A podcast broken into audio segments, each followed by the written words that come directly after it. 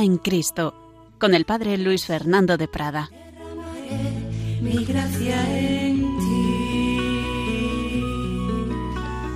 Con misericordia. Vida en Cristo. La vida cristiana no es una vida humana que con nuestras fuerzas intenta subir y subir. No, es dejar que entre Cristo en mí. En cierto modo es bajar yo, bajar, bajar, para que Él me recoja ahí en mi pequeñez, pero confiada, la, la pequeñez, como decía Santa Teresita, una audacia confiada en ese amor misericordioso, que Él venga, que Él me sane, tú que has venido a sanar los corazones afligidos, Señor, ten piedad, ven, ven, Señor Jesús. Bueno, pues seguimos hablando, pues como no, de nuestro Señor Jesucristo, podemos estar hablando toda la eternidad, alfa y omega, principio y fin es el centro de nuestra vida, el centro de nuestra fe. El cristianismo es Cristo, Cristo resucitado y vivo de corazón palpitante. Y nuestra vida es buscar a Cristo, encontrarnos con Él y por su misericordia estar eternamente con Él.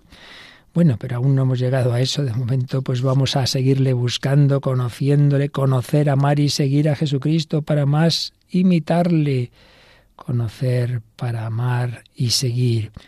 Es la dinámica de la espiritualidad cristiana, es lo que han hecho los santos, conocer, amar y seguir a Jesucristo. Pero para ello nos viene muy bien la ayuda de las personas que han profundizado en el misterio de Cristo.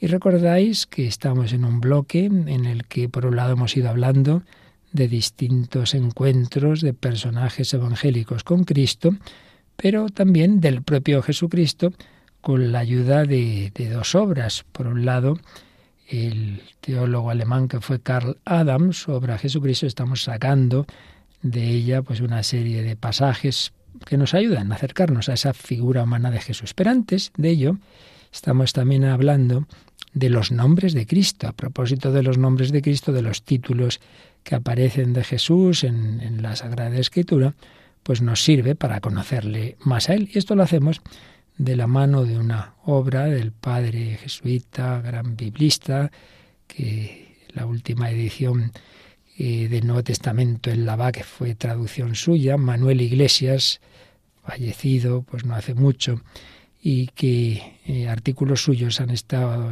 sido recopilados en esta obra de los nombres de Cristo, y llevamos ya meses recogiendo pues de capítulos de esta obra, pues de esos nombres de Jesús. Y vamos a fijarnos en algunos títulos que aparecen en el último libro de la Biblia, el Apocalipsis.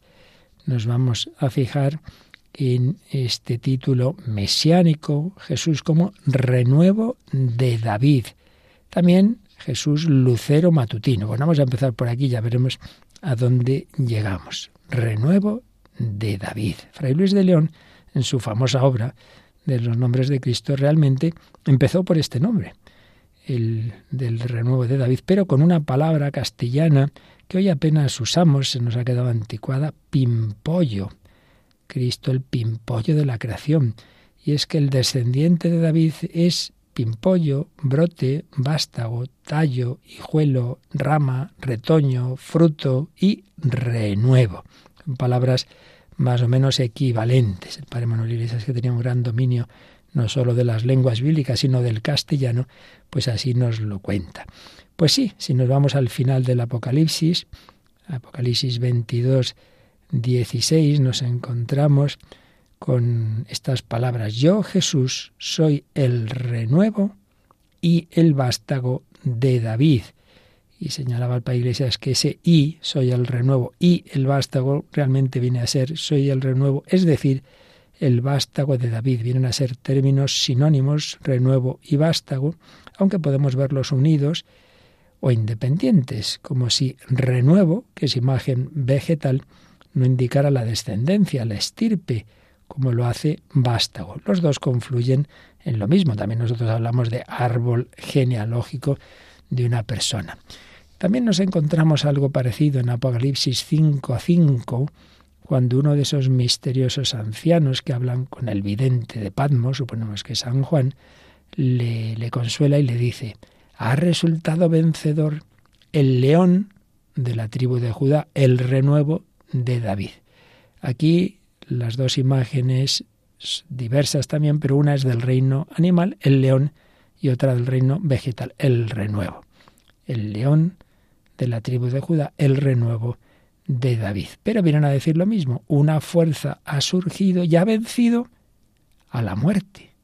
Ha aparecido una vida fresca y nueva, porque Dios todo lo hace nuevo. Dios todo lo hace nuevo, dice Isaías 43, 19. Esa imagen del león o del cachorro de león es muy antigua en la Biblia. ¿eh? Recordemos que estaba ya en las bendiciones que el patriarca Jacob dio a sus hijos antes de morir, y las mejores para Judá. Judá es un león. Hijo mío, vuelves de hacer presa.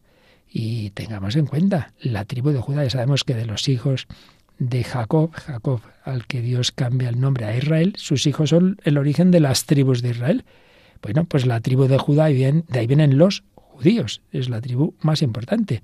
De esa tribu desciende David, el rey David, un renuevo David, pero es que de la descendencia de David se esperaba al Mesías. Por eso el ángel Gabriel le dirá a María, el Señor Dios le dará el trono de David su padre, de David su padre.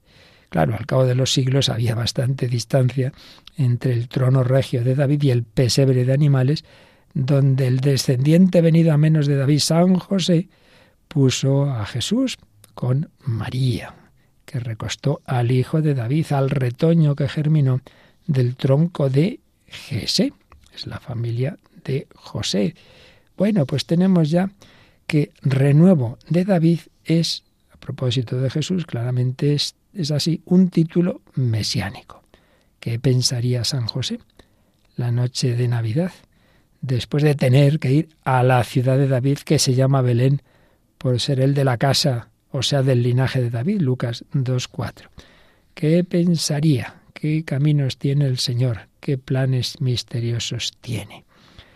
Quizá recordaba aquellas palabras, aquella oración deseo de Isaías 45, 8, que la tierra se abra y brote al Salvador. El renuevo de David. Bonito título, título mesiánico. También nosotros deseamos que venga, que vuelva Jesús, el que vino en Belén, el que nació ahí, en la ciudad de David, que vuelva, que, que, ven, ven, ven ya, culmina la historia Jesús, pero antes esa venida intermedia, ven a mi vida, ven a nuestro corazón, ven a nuestro mundo tan separado de ti el renuevo de David. Otro título que aparece en el Apocalipsis. Jesús es el lucero matutino. Recordemos que en la vigilia pascual, en alabanza del cirio encendido, se dice que este cirio se asocia a las lumbreras del cielo, que el lucero matutino lo encuentre ardiendo.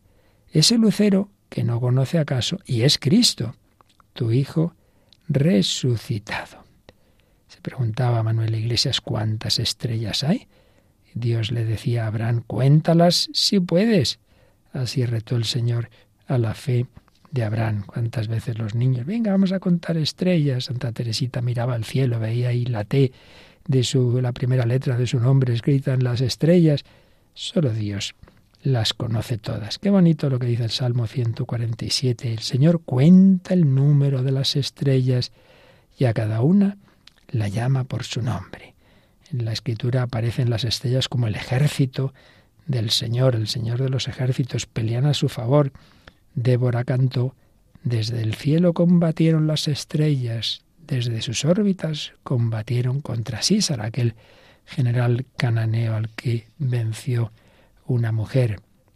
Pero lo mismo que las estrellas nos llevan a Dios, si tenemos el corazón limpio, y pedimos que suplan lo que falta nuestra pobre alabanza al Creador. Alabadlo sol y luna, alabadlo estrellas lucientes. Así también, por desgracia, las estrellas pueden llevarnos, ya ha ocurrido en la historia tantas veces, bueno, en la historia y ahora, a la idolatría, al culto de los astros. Ay, madre, que hay quien cree los horóscopos, a la adoración del misterio que son, pero que son criaturas, hombre, que no son Dios. Por otro lado, no todas las estrellas son iguales. Ya San Pablo dice en 1 Corintios 15, 15, una estrella se diferencia de otra en el resplandor. Por ejemplo, Sabemos que hay un brillo especial, aunque esta no es propiamente una estrella, es un planeta, ¿verdad? Venus, pero nos parece una estrella. Tiene un brillo especial Venus al amanecer el lucero o al atardecer el véspero, según la época del año. Y si pasamos al lenguaje figurado, recuerdo que estoy parafraseando al padre Manuel Iglesias, no me invento yo nada, hasta podemos decir que hay estrellas malas y estrellas buenas. De las primeras, las malas, la principal, el dragón, que con sus ángeles, la tercera parte de las estrellas del cielo, según Apocalipsis 12, se opuso a Dios. Es Lucifer, es decir, portador de luz.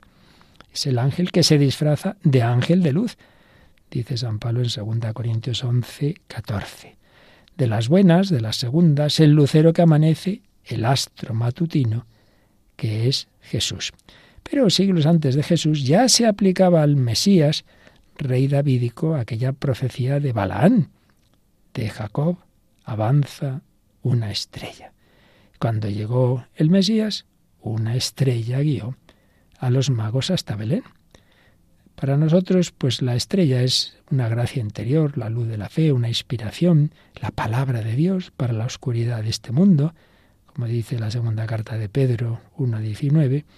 Esa la palabra de Dios nos ilumina hasta que rompa el día y el lucero de la mañana amanezca plenamente en nuestros corazones. Por tanto, también hablamos aquí de un título mesiánico de Jesús. Pero se hacía una especie de preguntas retóricas el padre Manuel Iglesias. El Señor es sol y escudo, Él da la gracia y la gloria, dice el Salmo 84. Y en el Benedictus, el cántico de Zacarías, que rezamos todas las mañanas en laudes, llamamos a Jesús el sol que nace de lo alto, para iluminar a los que viven en tinieblas y en sombra de muerte. Y en Apocalipsis 1.16 también Jesús se dejó ver de San Juan con un rostro como el sol, cuando brilla con toda su fuerza. Él que se llamó a sí mismo luz y el lucero brillante de la mañana. Entonces se preguntaba, Padre Iglesias, ¿por qué no se llamó con ese título propio del soberano, con el nombre más luminoso, el sol, el astro rey, la superlumbrera de nuestra galaxia? Bueno, el Señor es muy humilde y a lo mejor dijo, bueno, en este caso más que el sol, contentémonos con llamarnos la estrella. Ya sabemos que es, por supuesto, el astro rey, es el sol, es Jesucristo. Segunda pregunta, ¿por qué del modo más normal se hizo la transferencia de este título cristológico, el lucero matutino, a la Virgen María? Pues es verdad. No decimos en las letanías que María la invocamos como estrella de la mañana, estela matutina. Anda, entonces la Virgen se ha quedado con lo de la estrella de Jesús. Bueno, cosas de familia, se llevan muy bien, no hay ningún problema, no hay envidias, no hay celos entre Jesús y María, ni mucho menos. Bueno, lo importante es que nuestra vida gire en torno al sol, que es Cristo, en torno a las estrellas, que es Cristo, en torno a las estrellas que dependen de la estrella mayor, que es María, los santos. Bueno, lo importante es eso, nuestra vida iluminada en torno a Cristo, que Él sea nuestro Rey. Ven, Señor Jesús, venga a nosotros tu reino, Jesucristo, Rey y Señor, Alfa y Omega, renuevo de David, el lucero matutino, el sol que nace de lo alto.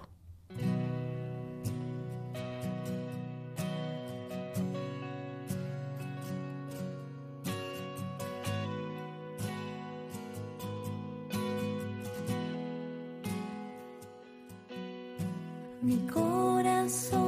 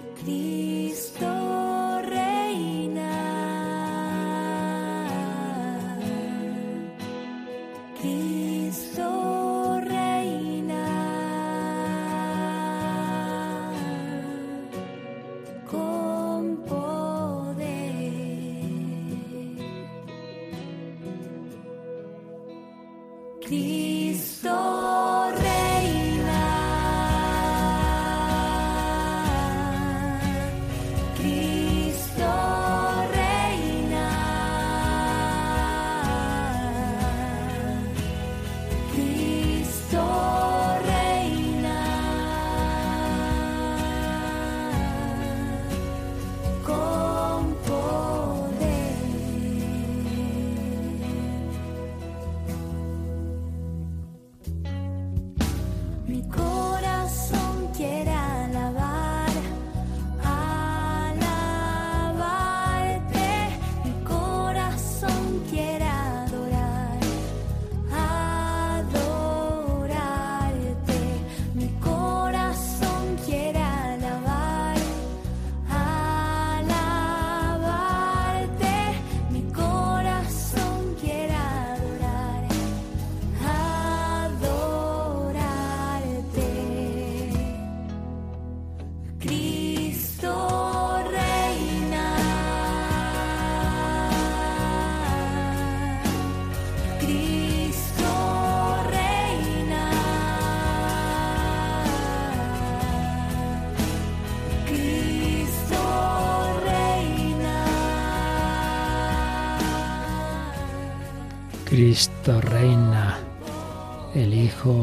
eterno de Dios hecho Hijo del hombre, hecho Hijo de María Inmaculada, principio y final, Alfa y Omega. Nos da tiempo a ver otros títulos de Cristo en el Apocalipsis, Alfa y Omega y Amén. Alfa y Omega, está al principio y al fin del Apocalipsis. Yo soy el Alfa y la Omega. Apocalipsis 1.8, 21.6, 22.13 el alfa y la omega. No siempre está claro si se refiere a Cristo o al Padre, sobre todo en el primer texto, pero buena señal, porque hay una perfecta y limpísima comunidad de bienes, identidad, dentro de que son dos personas distintas y que solo el Hijo se ha hecho hombre, pero ambas comparten la naturaleza divina. Bueno, ya sabemos que esto de alfa y omega se basa en que la primera letra del alfabeto griego es alfa y la última omega. Eso se ha usado en muchas lenguas, también los rabinos lo hacían con las letras hebreas. Nosotros podríamos decir de la A a la Z, aunque solemos decir de P a Pa. Bueno, y otras expresiones sinónimas en el Apocalipsis, yo soy el principio y el fin, o juntando un poco todo, yo soy el alfa y el omega, el primero y el último, el principio y el fin. Apocalipsis 22, 13. ¿Qué quiere decir este nombre, por así decir, estos títulos de Cristo, este título de alfa y omega? Que Él, Jesús, se define abrazando el universo entero, todos los tiempos de nuestra historia. Igual que podríamos decir que en su corazón caben las letras de todas las palabras que se han pronunciado, se pronuncian y se pronunciarán en toda la tierra, de la primera a la última. Alfa y Omega, principio y fin. Jesús es el primero. Sí, es la segunda persona de la Santísima Trinidad, pero es Dios y por eso es antes que todo. La creación se ha hecho en el tiempo, en cambio el Hijo es eterno, coeterno con el Padre y el Espíritu Santo. Por eso existe antes que todo, Colosenses 1, 15 y 17. Existe antes que Juan el Bautista, existe antes que Abraham, con gran escándalo de los judíos que le escuchaban. Pues sí, el niño de Belén, recién nacido, sin embargo era ya antiguo de días, con el lenguaje del Apocalipsis, el primero, el primero y el último, porque no morirá nunca, reinará sobre la casa de Jacob para siempre y su reino no tendrá fin, le dice el ángel Gabriel a la Virgen María.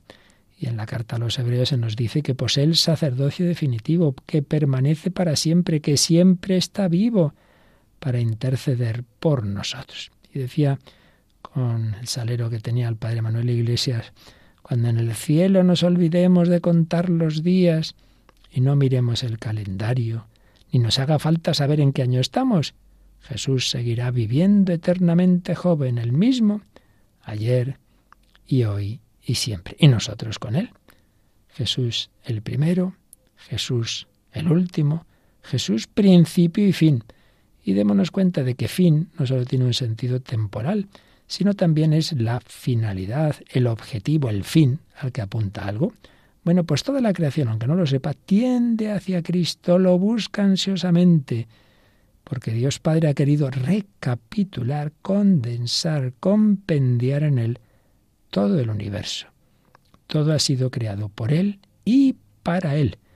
Y lo poco que recuerdo del griego, esto sí que me acuerdo, la proposición eis, todo ha sido creado por Él y para Él eis, indica pues eso, como una dirección, una tendencia hacia, hacia. La creación va hacia Cristo. Y decía el Padre Iglesias, ¿y si vamos con retraso? Bueno, pues no perdamos la paz, porque dice el Señor en Isaías 44, 6, yo que soy el primero, estoy con los últimos. Mira qué consuelo. Bueno, Jesús, alfa y omega, principio y fin.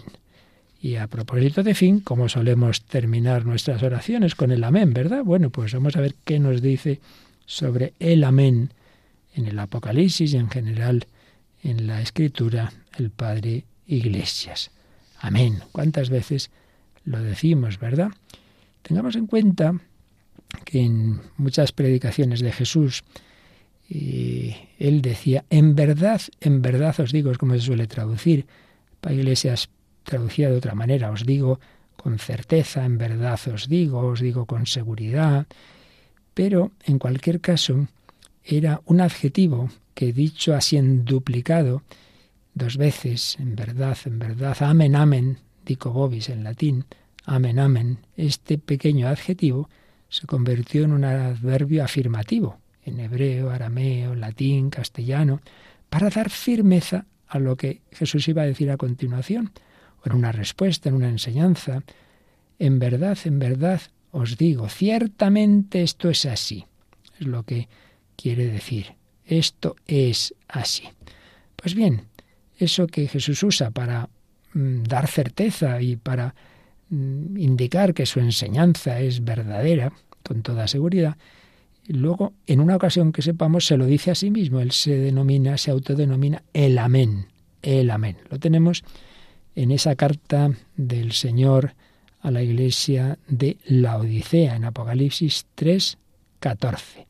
El amén, el testigo fidedigno y veraz, dice lo siguiente.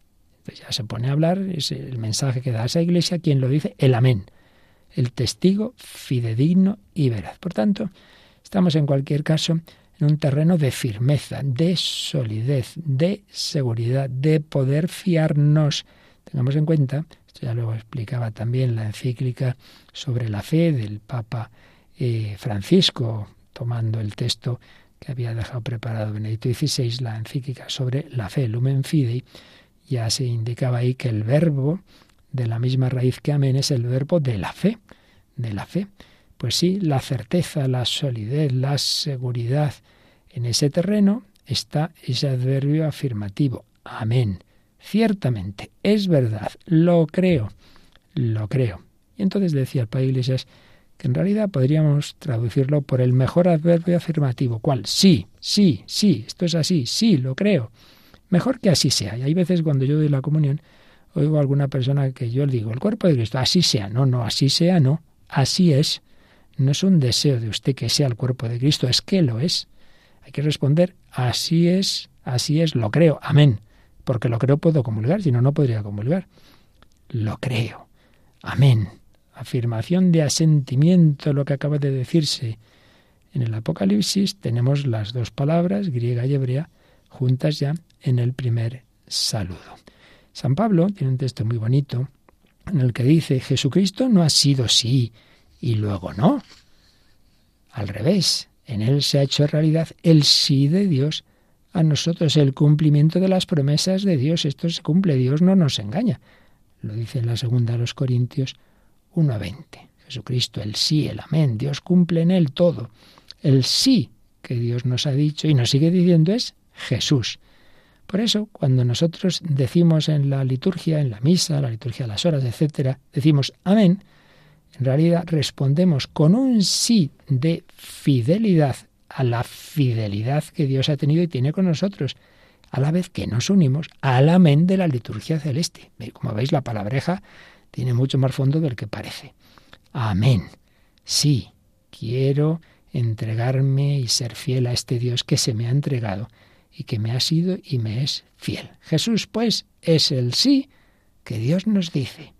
Nuestro Dios es un sí leal y fiel, cumplidor de su palabra. Dios es afirmativo. Todo lo bueno, todo lo positivo tiene cabida en él. Lo negativo, no, no. Dios prometió el Mesías, nos lo ha enviado. Y superabundantemente cumplida la profecía, no es un Mesías humano, es el Hijo eterno. Dios envió de junto así a su Hijo, nacido de mujer, nacido bajo la ley, para hacernos hijos, herederos. ¡Qué maravilla! Dios se me da y yo en el bautismo he sido consagrado a ese Dios, Padre, Hijo y Espíritu Santo, sin límites de tiempo y espacio. Bueno, pues entonces mi vida entera debe ser un amén.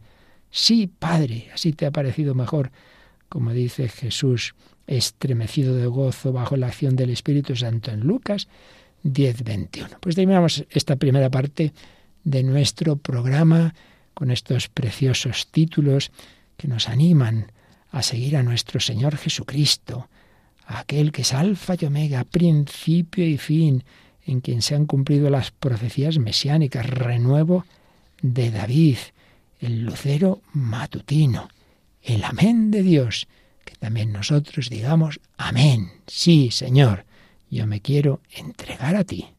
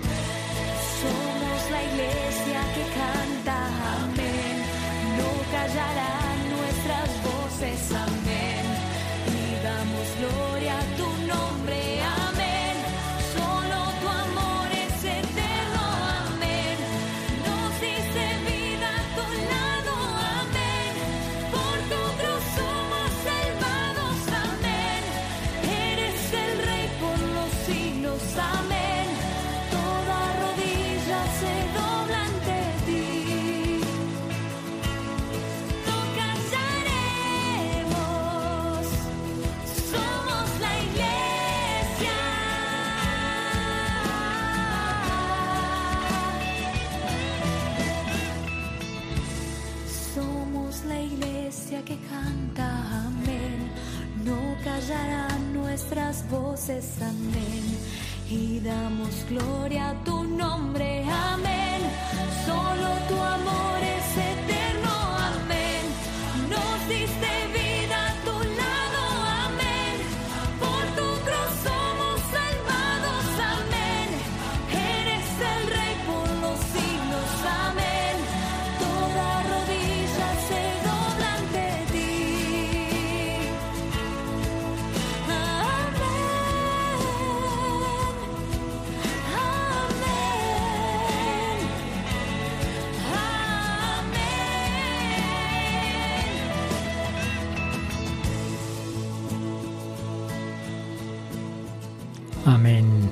Así es. Creemos en ti, Jesucristo.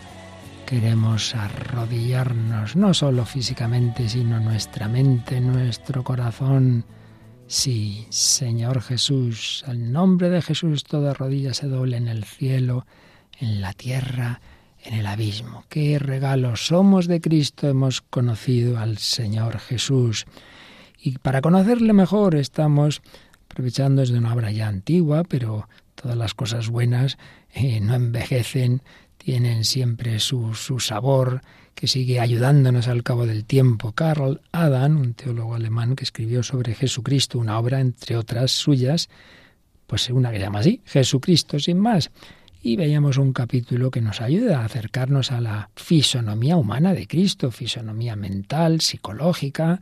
Hemos hablado de su inteligencia, de su conocimiento, de su afectividad, de su voluntad y nos quedábamos en cómo Jesús edifica su iglesia sobre Pedro, tú eres Pedro, sobre esta piedra edificaré mi iglesia, pero señalaba Carl Adam que tenía muy claro que no se apoyaba en los hombres como si los hombres fueran ellos perfectos. De hecho, en esa misma escena que tenemos en Mateo 16, 18, enseguida Pedro, que responde, tú eres el Mesías, el Hijo de Dios, a continuación quiere apartar a Jesús del camino de la cruz. Y entonces Jesús ya le dice todo lo contrario, apártate de mí, Satanás, o más precisamente la traducción, ponte detrás de mí, Satanás. Jesús quiere fundar la iglesia, pero eso es para el futuro, cuando venga el Espíritu Santo, antes tiene que ir formando a esos hombres nuevos, a sus hermanos, los compañeros del esposo, los invitados, distintas palabras que aparecen en los evangelios. Hace falta antes que el Espíritu Santo agite e inflame esos corazones. Jesús ya conoce cómo somos. Él es muy positivo, conoce lo bueno, pero también conoce lo malo. Y está demasiado cerca de la realidad para complacerse como tantos ideólogos de nuestro mundo, eso, en una pura ideología y esperar la salvación de las instituciones, de las disposiciones, no. Sin, sin corazones nuevos no hay nada que hacer. Solo para vino reciente se emplean odres nuevos. Nada más lejos de Jesús que la institución de rígidas ceremonias, prescripciones vacías, organizaciones, todo eso vendrá, si tiene que venir algo, bueno, todo eso o algo de eso. Pero desde luego la clave está en los corazones nuevos. Vamos por eso a fijarnos más en detalle en las relaciones de Jesús con los hombres, cómo se dirigía a ellos, cómo los apreciaba, cómo los juzgaba. Jesús indudablemente tiene un mensaje inmortal de amor, el más sublime y tierno que jamás se ha pronunciado por labios humanos sobre la tierra. Amad a vuestros enemigos, haced el bien a los que os aborrecen.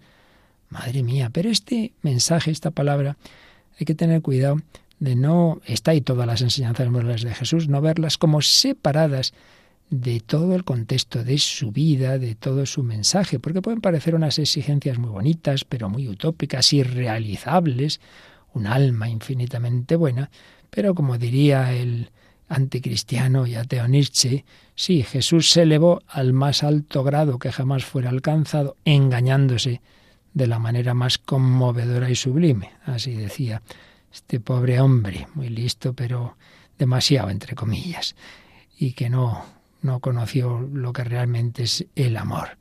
El mensaje de amor de Cristo no es utópico, es una manifestación de su sentido de la realidad y de la vida.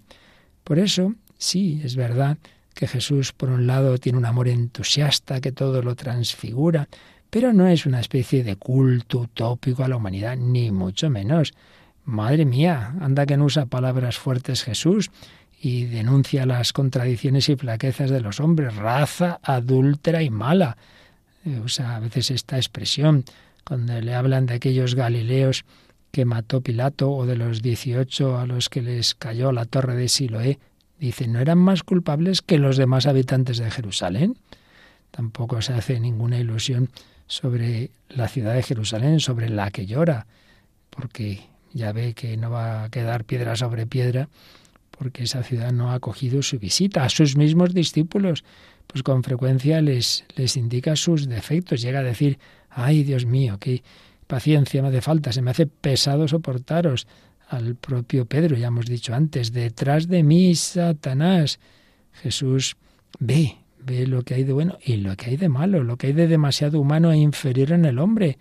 Llega a decir, si vosotros que sois malos, todos los hombres somos malos. Conoce también los caprichos, obstinación y ligereza de los niños que él tanto ama. Que hacerse como niños, sí, pero él sabe también esos aspectos de, defectuosos de la infancia. Y por eso el mensaje de Jesús es un mensaje de llamada a la conversión. Nos hace ilusiones, sabe que todos tenemos que arrepentirnos, todos, todos. No puede pasarse por eso, por alto, en este amor de Jesús a los hombres, una cierta reserva. Incluso podríamos decir a veces que llega hasta la desazón y la repugnancia. Sufre de los hombres heridas ocultas. Es que el Señor penetra, penetra el fondo sombrío del corazón humano, lo dice San Juan, ¿no? El Señor conocía lo que hay dentro de cada corazón, sabía quién le iba a traicionar incluso. Jesús ve nuestra fragilidad, nuestra flaqueza, evita todo juicio prematuro y nos enseña a hacer eso, ¿eh? a no juzgar porque miras la mota en el ojo de tu hermano y no la viga en el tuyo. Cuando algunos discípulos muy lanzados, muy impetuosos, querían que cayera fuego del cielo sobre aquellas ciudades que no quisieron acogerle, les reprende. Dice también que no hay que arrancar la cizaña antes de tiempo, que cuando le traen a la mujer sorprendida en flagrante delito de adulterio, pues ya sabemos, aquel de vosotros que esté sin pecado, que tire la primera piedra. Jesús conocía el corazón humano y tenía un sentido muy positivo, pero también muy realista de lo que hay en ese corazón, lo bueno y lo malo, lo bueno y lo malo. Y es que el Señor pues ve con esa profundidad cuando los soldados en su pasión le escupen en la cara, le dan bofetadas, le ponen una corona de espinas, cuando Herodes se ríe de él, Jesús calla callaba. Dice Carl Adam, nada tan elocuente como ese silencio, esos ojos de Jesús que saben mirar a través de los velos de las pasiones humanas y penetrar hasta lo más íntimo del hombre, allí donde el hombre está solo, pobre y desnudo, allí donde no tiene más que miseria y depende de una infinidad de influencias del cuerpo, del alma, de la sociedad. Jesús por eso no quiere juzgar, incluso aunque le estén atormentando perdona siempre. Yo te digo, Pedro, no siete, sino hasta setenta veces siete hay que perdonar. Y de esa visión objetiva de las complejidades psicológicas de toda acción humana, y no de un entusiasmo cándido y enfermizo, utópico, es de donde nace el amor de Jesús a sus enemigos.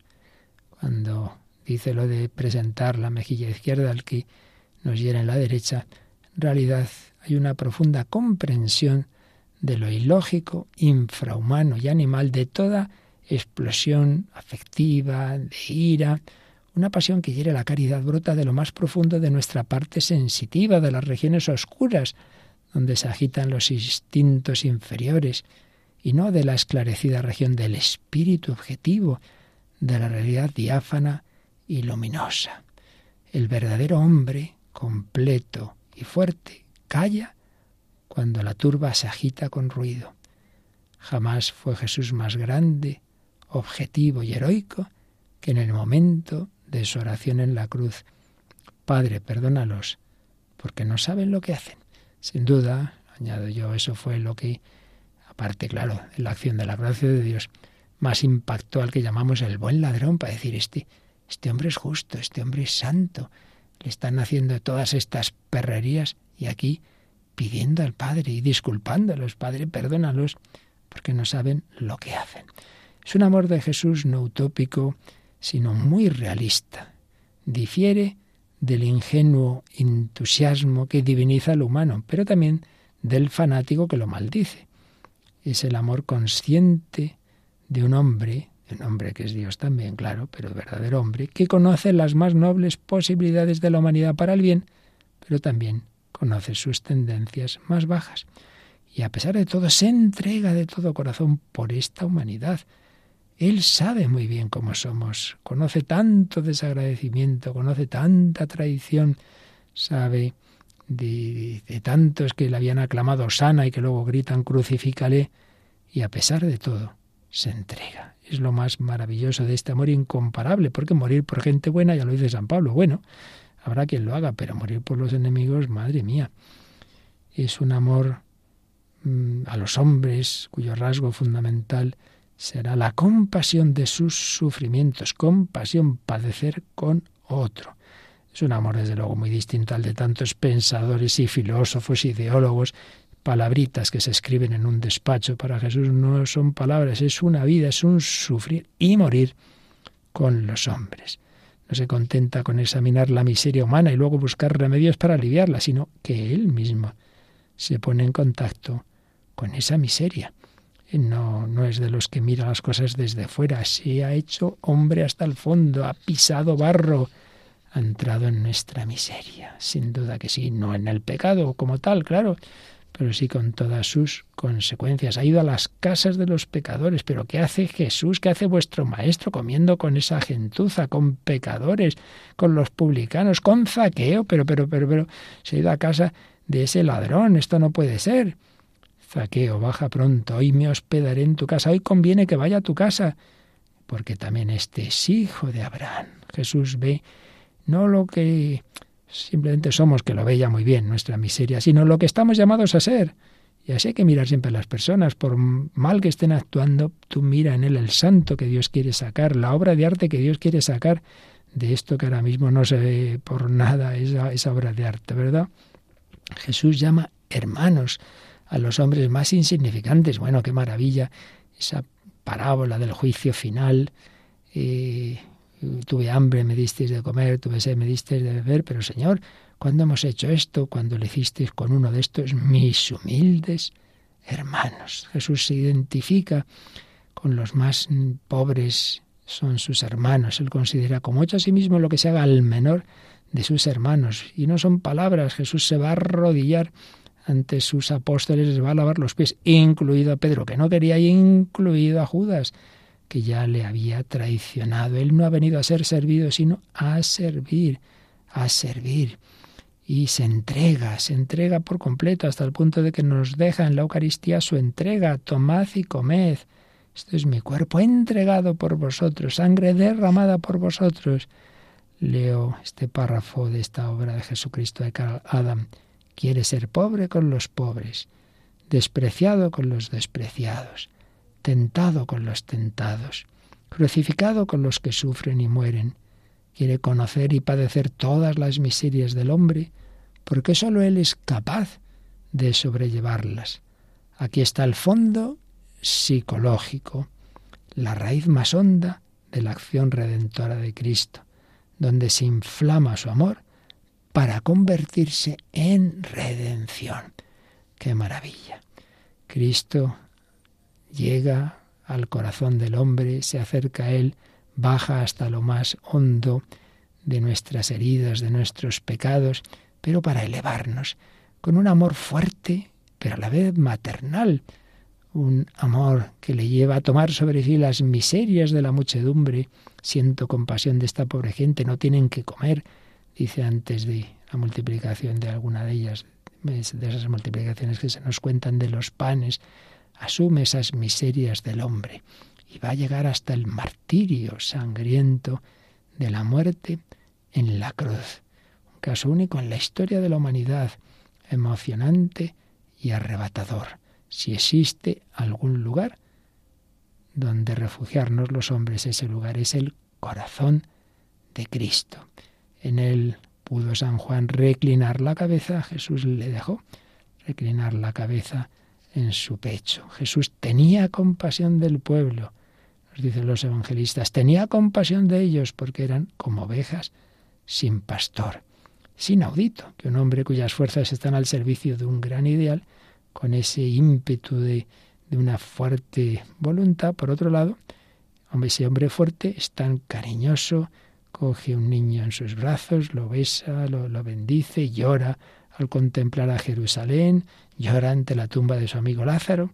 El fuerte a la vez es tierno.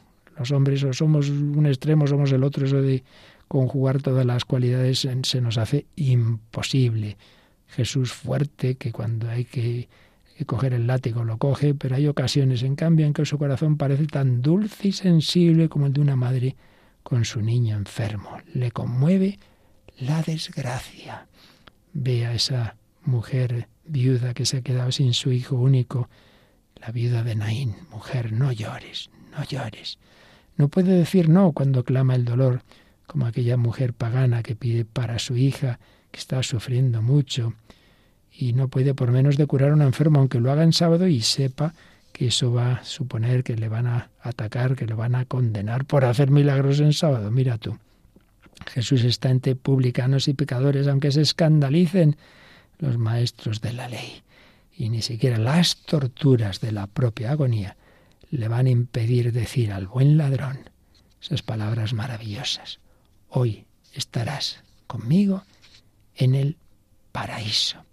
El amor de Jesús a los hombres es un amor especialmente a los que sufren, a los pobres, a los oprimidos. El prójimo para él es aquel que yace en la miseria y el sufrimiento, ante el que se detiene como buen samaritano. Esa mirada, esa cercanía, ese no mirar a otro lado, ese detenerse ante cualquier persona que me encuentre caída en el camino. Jesús se dirige ante todo al que sufre, todo el cortejo de miserias terrenas, a esos ciegos que gritan, a ese de, de Jericó, Jesús, hijo de David, que vea, que vea, es lo que te pido. ¿Qué quieres que te haga, Señor? Que vea, amigo de los enfermos, de los pecadores, de los pobres, de los pobres. Y ojo, no es que sea en plan así revolucionario, marxista, proletario, no tiene nada que ver, nada que ver.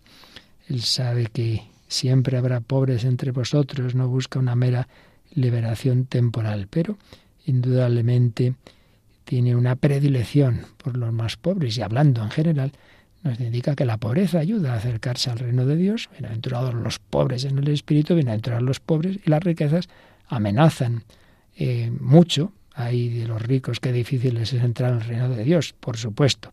Hay pobres que no aceptan el reino de Dios y ricos que sí. De hecho, Jesús también tuvo buenos amigos ricos, ¿no?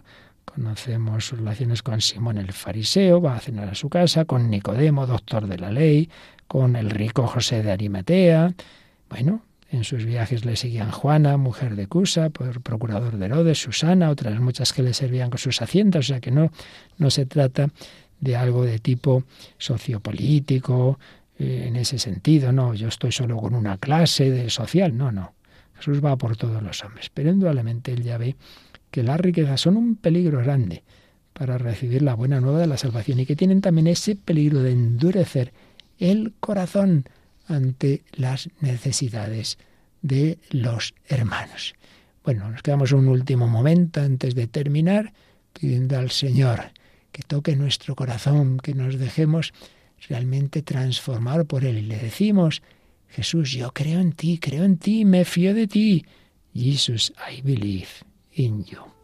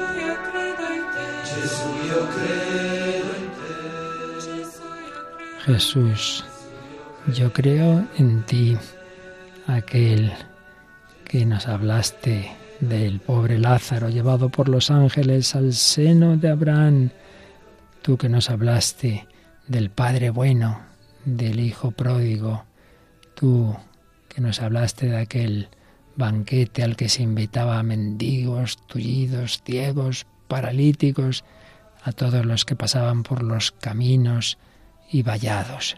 Predilección de Jesús por los más necesitados y desgraciados y que nos enseña, sed misericordiosos como vuestro Padre es misericordioso.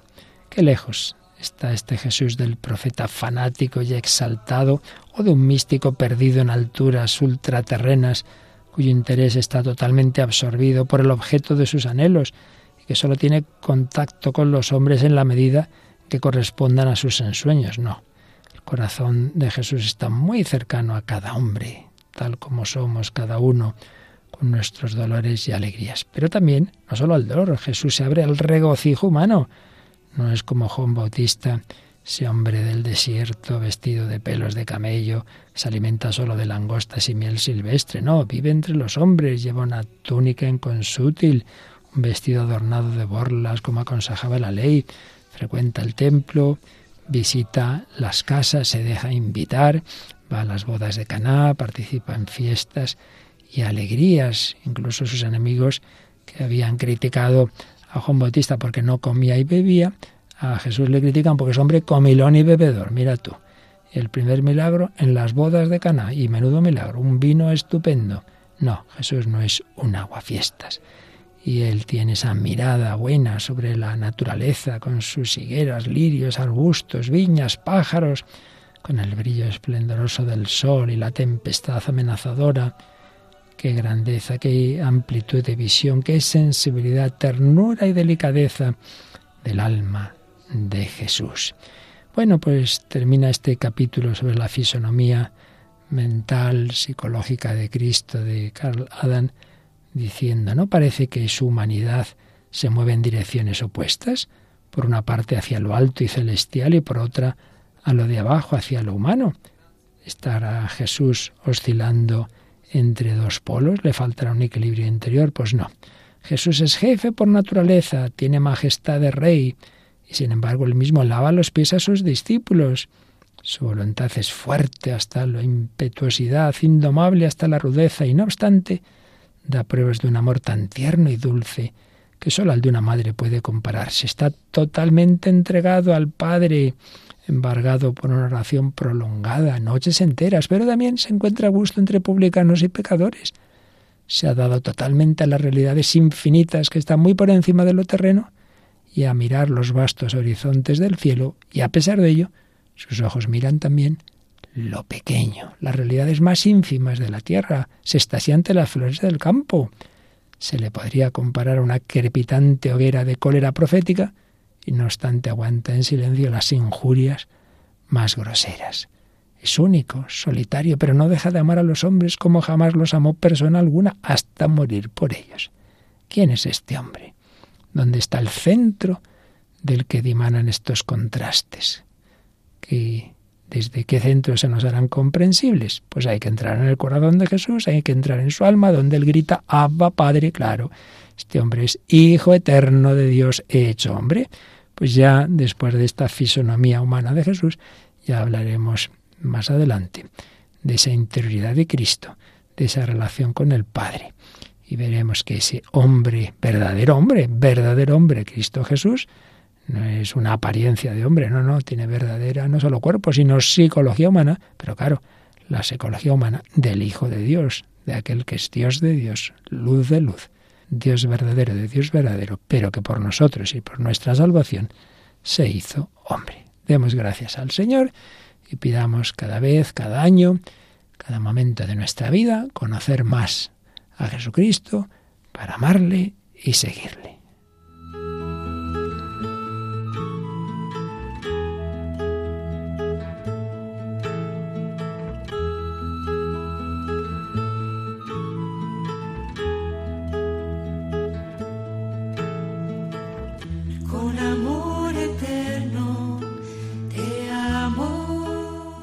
Vida en Cristo con el Padre Luis Fernando de Prada. Mi gracia en